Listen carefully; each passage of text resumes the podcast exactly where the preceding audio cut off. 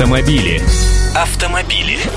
Здравствуйте, я Андрей Гречанник. Новость сегодня безрадостная. Пока автодилеры хвастаются самыми большими продажами новых автомобилей в истории, эксперты нефтяного рынка прогнозируют большой рост цен на бензин. Вот из-за чего. На цены топлива внутри страны сильнее всего влияет инфляция и акцизы. В 2012 году инфляция в России была на уровне 6%, а акцизы выросли на 7%. Но бензин, как бы мы с вами ни жаловались, подорожал всего всего на 6-7%. Понимаете, что получается? Отстает он от инфляции и роста акцизов.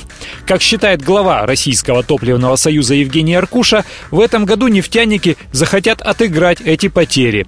Новое повышение акцизов на топливо стандарта Евро-3 с 1 января 2013 года, естественно, скажется на ценах. Топливо может подорожать почти на 2 рубля. А с 1 июля акцизы вырастут еще и на топливо класса Евро-4 и Евро-5. А еще есть есть налог на добычу полезных ископаемых и таможенные пошлины, которые увеличиваются вместе с мировыми ценами на нефть. Ведь в России доля налогов в литре бензина достигает аж 65%. В Федеральной антимонопольной службе предлагают сделать акцизы гибкими, привязав их к стоимости нефти на мировом рынке. В обратной зависимости, чем выше цена, тем ниже акциз и наоборот – Минэнерго поддерживает эту идею, но более или менее конкретные предложения по гибким акцизам появятся разве что к весне этого года. И вряд ли стоит нам рассчитывать, что они будут введены в этом году в действие. Так что экономим топливо, коллеги.